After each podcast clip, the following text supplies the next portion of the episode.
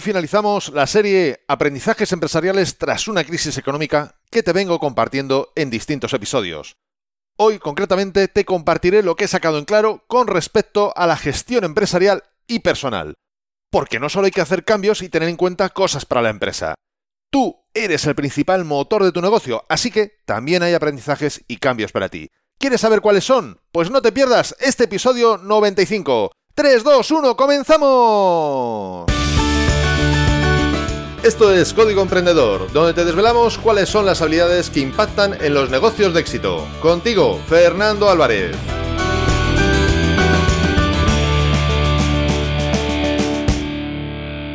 Aquí estamos, un episodio más, una semana más, siempre desde la trinchera, desde donde los emprendedores producen resultados, desde donde tiene lugar la acción. Y como toda acción sucede en toda trinchera, también está ocurriendo en la tuya. Y me encantaría que me comentaras a través de las redes sociales o en la plataforma desde donde me estás escuchando, este podcast, por supuesto, o incluso desde el link que te dejo en las notas de este episodio, tu opinión, tu experiencia respecto a lo que vamos a tratar hoy.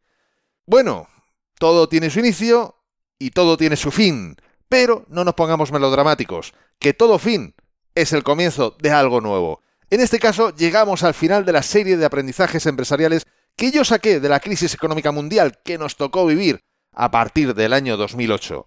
El primero fue el episodio 90, donde te hablé de mis recomendaciones en el área de finanzas. Después viene el 91, que te hablé del área de marketing. Y después viene el 93, donde trabajamos las áreas de recursos humanos y tecnología. Pues ahora, en este episodio 95, vamos a ver las cosas que he aprendido y que te invito a que tú también les prestes atención para tener en cuenta en el área de gestión empresarial y personal. Vamos con ello. Gestión empresarial. Primera, procedimenta todo. Sí, todo, todo ha de ser descrito en papel, ya sea físico o digital, da igual. Todo debe estar documentado, pero desde ya, no cuando se necesite, para entonces ya será demasiado tarde.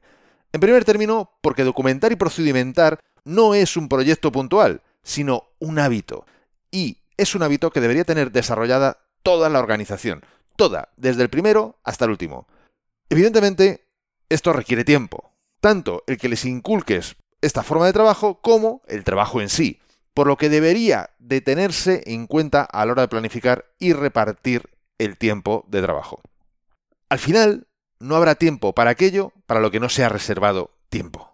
Valga la redundancia y la repetición de la palabra tiempo.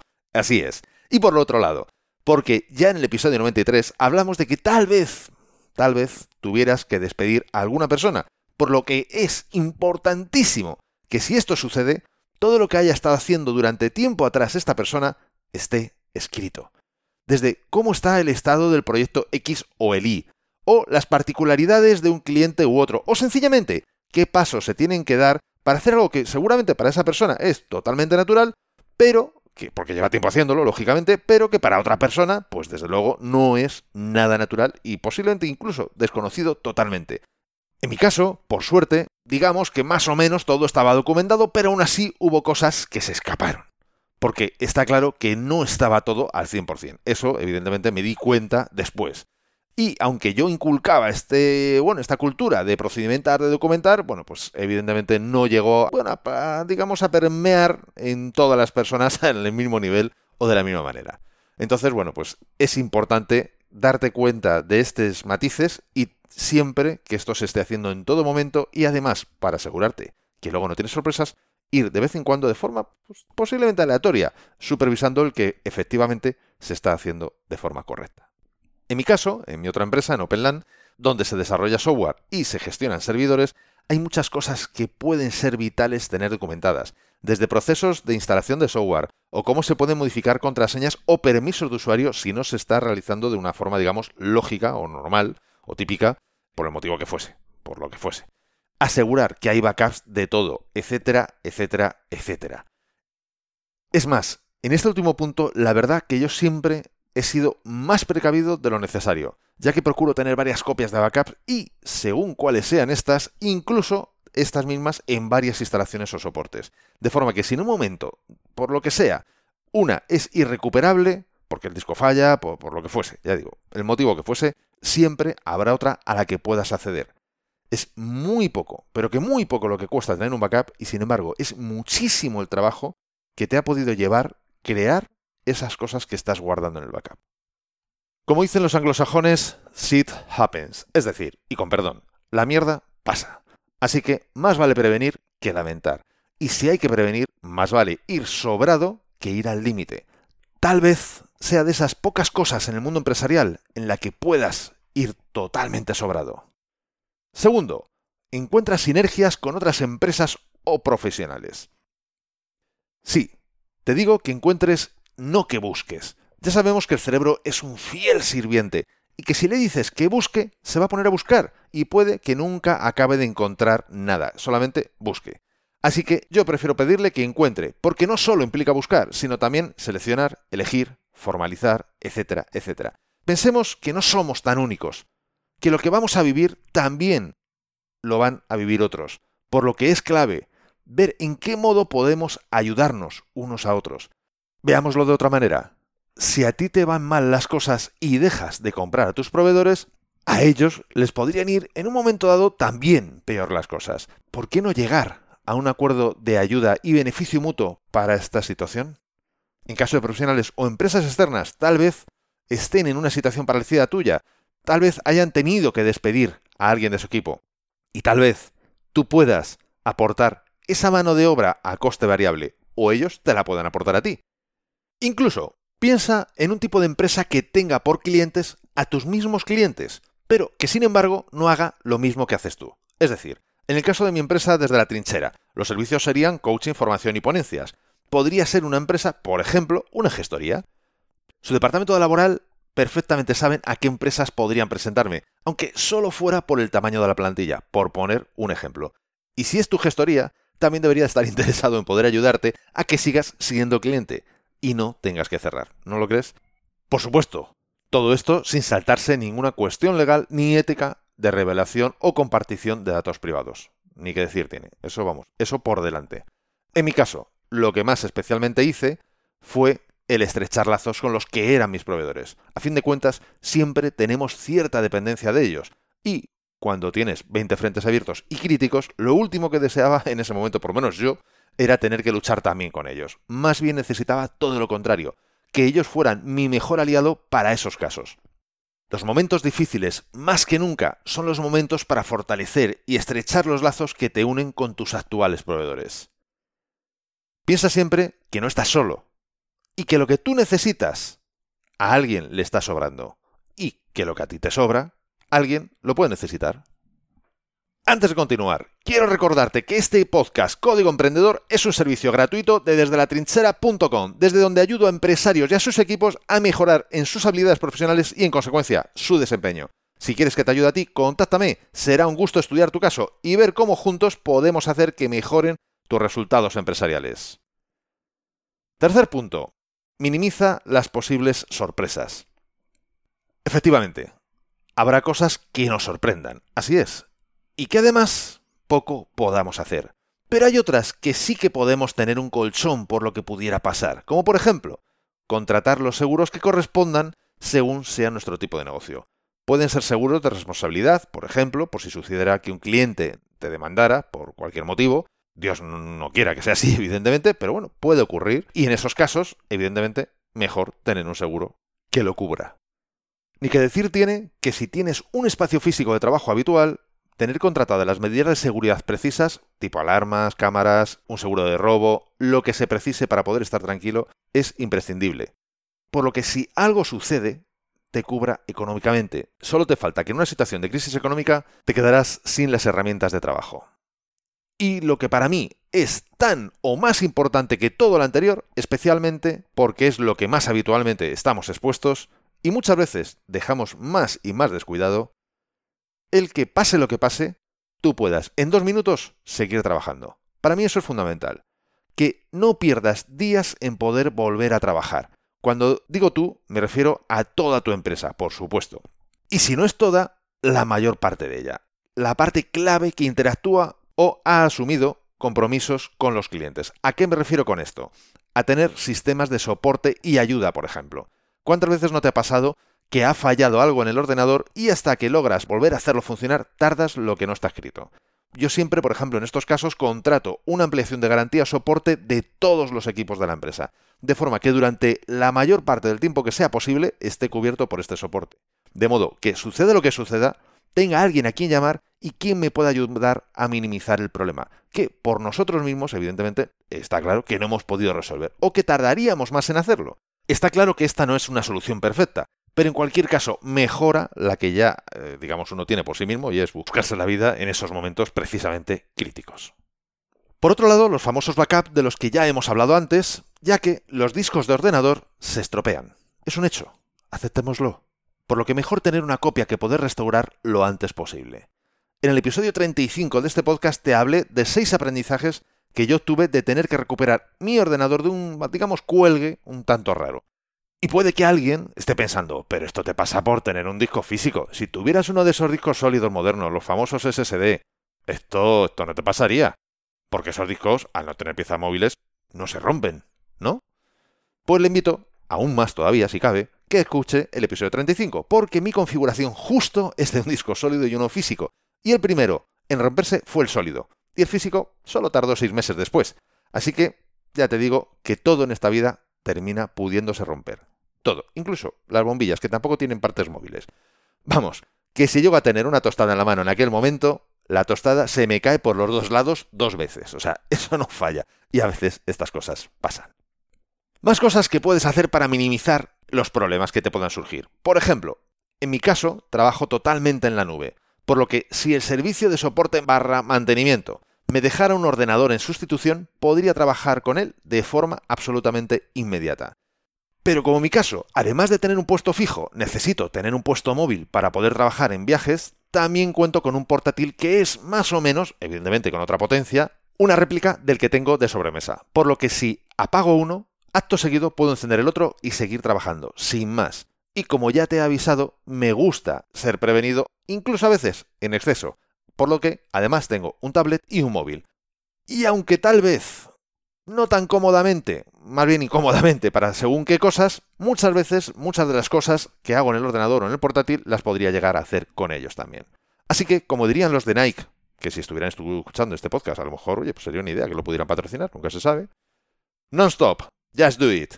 No te pares, hazlo. Como ves, hay muchas cosas que puedes tener previstas y cubiertas ante posibles incontingencias. Es importante que lo hagas, para así poder dedicar toda tu energía y esfuerzo a aquellas que no eran previsibles. Pasamos a la gestión personal. Primero, sigue aprendiendo. Sí, lo sé. Este es un consejo para toda la vida, así es. Pero es un consejo que aquí tal vez sea más clave que en ningún otro momento. Porque todo lo que has aprendido hasta ahora te ha traído a donde estás.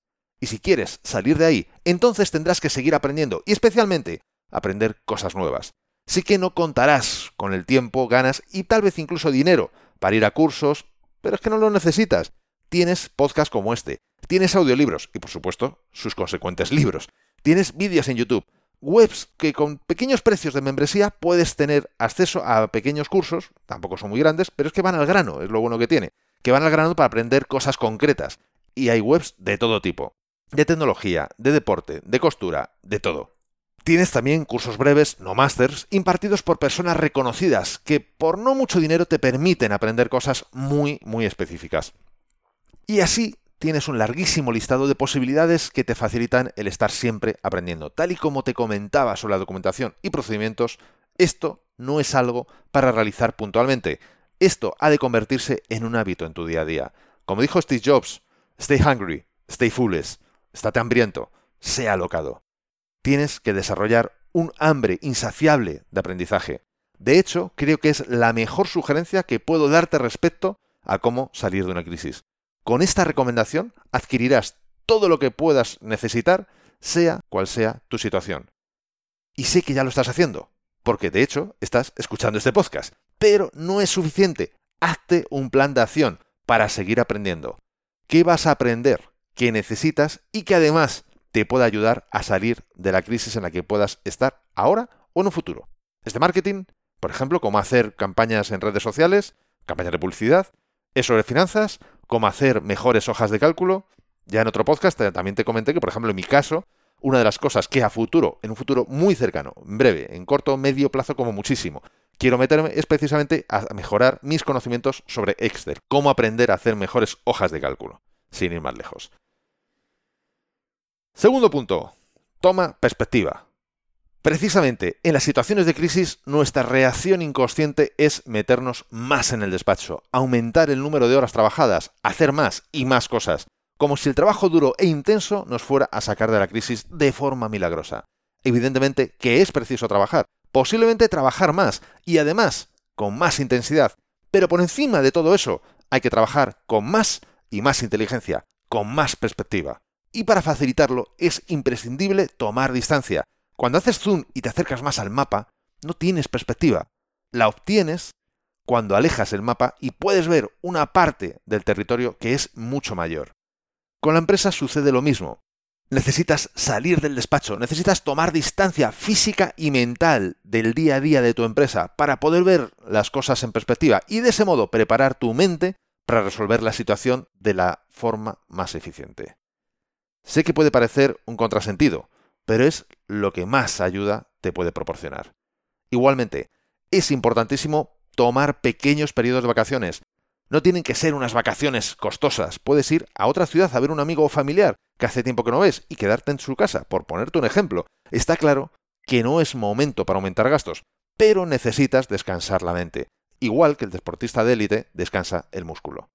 En el mundo empresarial, tú eres el deportista de élite, y son tan importantes tus maratones de rendimiento semanal como tu descanso para recuperar el tono mental. Justo hoy que estoy grabando este podcast, Hablaba con un amigo que tenía que irse de viaje de trabajo al otro lado del Atlántico y no le apetecía nada, no era buen momento, ya que, bueno, pues tenía muchas cosas que hacer en su empresa, es un viaje largo y además rápido, porque solo iba para dos días, por lo que no podía ni tomarse unas mini vacaciones, etcétera, etcétera, etcétera. Y sin embargo, tal y como le comenté a él, yo creo que era una oportunidad, ya que era un viaje que realizaba solo, y eran nueve horas de vuelo de ida y otro tanto de vuelta. Y según mi experiencia, cuando estás solo y te rodean personas que hablan principalmente otro idioma, y además coincide que también estás a 12.000 metros de altura y durante 9 horas, sin nada mejor que hacer, te da tiempo y oportunidad de poner en perspectiva tu empresa y toda tu vida. Más que un problema, yo lo veo como una oportunidad para reenfocar o reafirmarse en los distintos temas empresariales o personales. De hecho, creo que sería muy buena receta para el éxito el poder hacer un viaje así más o menos cada cuatro o seis meses al ser posible. Y si encima le puedes añadir dos o tres días de no hacer nada, uff, eso ya sería la, sería la bomba. Pero bueno, si no podemos, siempre nos queda salir al campo a pasear. Ay, nosotros y nuestros problemas del primer mundo. En mi caso, por suerte, cuando vivimos aquella crisis, dado mi trabajo como formador y ponente, tuve bastantes viajes donde pude tomar mucha perspectiva y distancia de la situación que estaba viviendo. Y clarísimamente eso me ayudó mucho, pero que mucho, a poder ir tomando mejores decisiones. ¿Qué puedes hacer tú para tomar esta necesaria distancia? ¿Qué puedes hacer para tener unas económicas y descansadas mini vacaciones? Antes de continuar, mientras que estás pensando en esas preguntas que te acabo de hacer, me gustaría comentarte, me gustaría recordarte que puedes bajarte totalmente gratis mi book gratuito multiplica por 100 porque te he recopilado más de 100 acciones que pueden multiplicar tus resultados. Y lo sé porque son la consecuencia de estudiar a personas de éxito y además de haberlas puesto en práctica yo mismo, de haberlas experimentado, puedes bajártelo totalmente gratis en desdelatrinchera.com barra x100. Y dentro del ebook te explico un sencillo método para aplicarlas de forma que notes mejoras en tus resultados, incluso habiendo solo aplicado unas pocas de estas acciones que te recomiendo. No olvides que el éxito y los resultados en la empresa dependen más de cómo hacer las cosas que de estar 100 horas trabajando. Y vamos a por el punto número 3 de la gestión personal. Reduce necesidades y sus costes. Dicen que la felicidad está en necesitar menos de lo que tenemos. Pero, bueno, pues yo no, no sé, no te lo puedo asegurar que sea así. Pero creo que sí que puedo afirmar que lo contrario, es decir, necesitar más de lo que uno tiene, es un claro síntoma de infelicidad. Y además, en esta situación de crisis a la que nos estamos refiriendo en esta serie, más necesidades suele ir asociado a más costes o gastos, por lo que ya no solo en lo profesional, sino también en esta parte de la gestión personal, todo lo que puedas reducir de necesidades conllevará con toda probabilidad menos costes y gastos. y, lo que no es menos importante, mayor sensación de libertad y movilidad. Es una especie de minimalismo, corriente que también está un poco de moda últimamente, lo que es lógico, porque nos gusta ir de extremo en extremo. Y considero que estamos pasando del extremo de tener de todo, y además no usar de casi prácticamente de nada, es decir, lo típico de tener ropa en el armario con la etiqueta puesta durante años, por ponerte uno solo de los ejemplos que seguro que a ti se te están ya ocurriendo, a estilos, estamos pasando, como digo, de, de lado a lado, y estamos pasando a estilos que miden si puedes vivir con tan solo 30 prendas de ropa en total. Sí, sí, sí, en total para todas las estaciones del año, 30 prendas de ropas. Mm, parecen muchas, pero te pones a contar y no, son tantas, porque ten en cuenta que hay muchos detallitos, calcetines, zapatos. Es decir, no, no, no, no hay tantos, no hay tantas. 30 no dan para mucho, ya te lo digo yo que no. Pero bueno, más allá de tendencias o modas, en momentos así, todo lo ligero que puedas ir, tanto mejor. Y si ya de paso, esto sirve para modificar algún hábito, pues doble beneficio. Por ponerte un ejemplo, un muy buen amigo mío está sustituyendo totalmente la película o serie nocturna por la lectura. Y dice que le está yendo mucho mejor, que descansa mucho más. Yo te reconozco que aún no estoy en ese punto.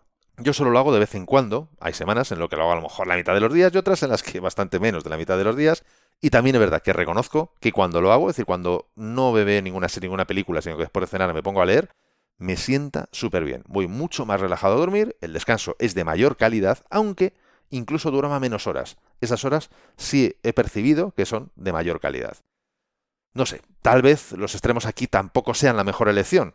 Y en el medio, en ese equilibrio, está la virtud. No lo sé. Pruébalo y me cuentas, porque me encantaría saber tu experiencia al respecto. Punto 4 y último. Prepárate mentalmente para lo peor. Si te fijas, la mayor parte de todo lo que a nivel personal te he comentado se relaciona con el mindset, que dicen los anglosajones, o mentalidad que decimos los hispanohablantes. A fin de cuentas, a fin de cuentas, nuestra mente es el ordenador que lo controla todo en nuestra vida. Es quien filtra la información que recibimos, es quien la interpreta, quien decide qué hacer a partir de ahí, y en consecuencia también es el responsable de que nos terminemos sintiendo de un modo u otro. La mentalidad es clave en todo momento, y aún muchísimo más en momentos de dificultad.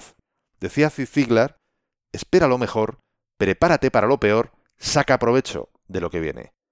Tal vez las cosas no se pongan tan mal como algunos las pintan. Tal vez hasta haya cosas que puedas sacar mucho provecho. En cualquier caso, piensa que lo que estás viviendo o vas a vivir es temporal. Eso también va a pasar. Que las decisiones y acciones que estás tomando es para poder estar mejor en el medio y largo plazo, aunque tal vez en el corto sea incómodo. Prepara tu mente para pasar las situaciones que te vengan. Una mente preparada es la mejor herramienta que te vas a poder llevar a una crisis. Una mente firme para sobrellevar las decisiones que no nos gusta tomar es la mejor fortaleza que podemos tener. Y podrías estar preguntándote, esto, esto está muy bien, Fernando, pero ¿y esto cómo se hace? Principalmente comenzando por entrenarla con cosas pequeñas, para luego pasar a las más grandes y duras. ¿Y se puede hacer en solitario? ¿Uno mismo? Pues perfecto. No es el camino más llano, ni es tampoco el más rápido necesariamente, pero desde luego nadie podrá negar que esa es toda una experiencia, eso seguro. Y también se puede hacer acompañado con un coach, con un mentor, alguien que te entrene, que te muestre opciones, que te ponga un espejo para que veas en qué puedes mejorar y en qué estás fallando. Ya me gustaría tener una receta genérica y única que valiera para todo el mundo, pero es que no la hay. Cada uno somos distintos y por lo tanto cada solución es distinta. Precisamente con este podcast intento dar respuestas a esas partes generales que nos van a poder valer a todos. Pero la mentalidad de cada uno es algo súper, súper específico, porque se ha forjado a lo largo de los años y ha ido adquiriendo muchos matices. Y es ahí, en esos matices, donde están las claves que la harán más fuerte o más débil.